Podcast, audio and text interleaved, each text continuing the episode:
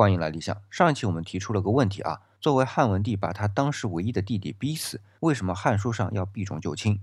先聊为什么说是汉文帝逼死他弟弟刘长的啊？汉文帝对于刘长的态度一开始是纵容，你不叫我皇上，叫我大兄，这不合礼法，我无所谓。然后你在淮南国不要国相，这不合制度，我也无所谓。然后你觉得翅膀硬了，七十个人四十辆车就反叛，我把你给办了，但是还给你个念想，不杀你就是废了爵位送到四川。可问题是，我不让你舒舒服服的去，一路游街去四川。你想被汉文帝宠坏的人能接受这个吗？不是没人想到啊，当时袁盎就提醒过汉文帝，可汉文帝说给他点教训，等他收敛了再招回来。这是招回来了，结果是把魂给招回来了，所以说是逼死的。再说《汉书》是谁写的？班彪、班固、班昭父子女三人。班固在写《汉书》的时候被汉明帝误解为私传国史，后来弟弟班超解释说是为了颂扬汉德，这才能继续写下去。所以那些不是大汉有德行的事儿，能绕过就绕过了。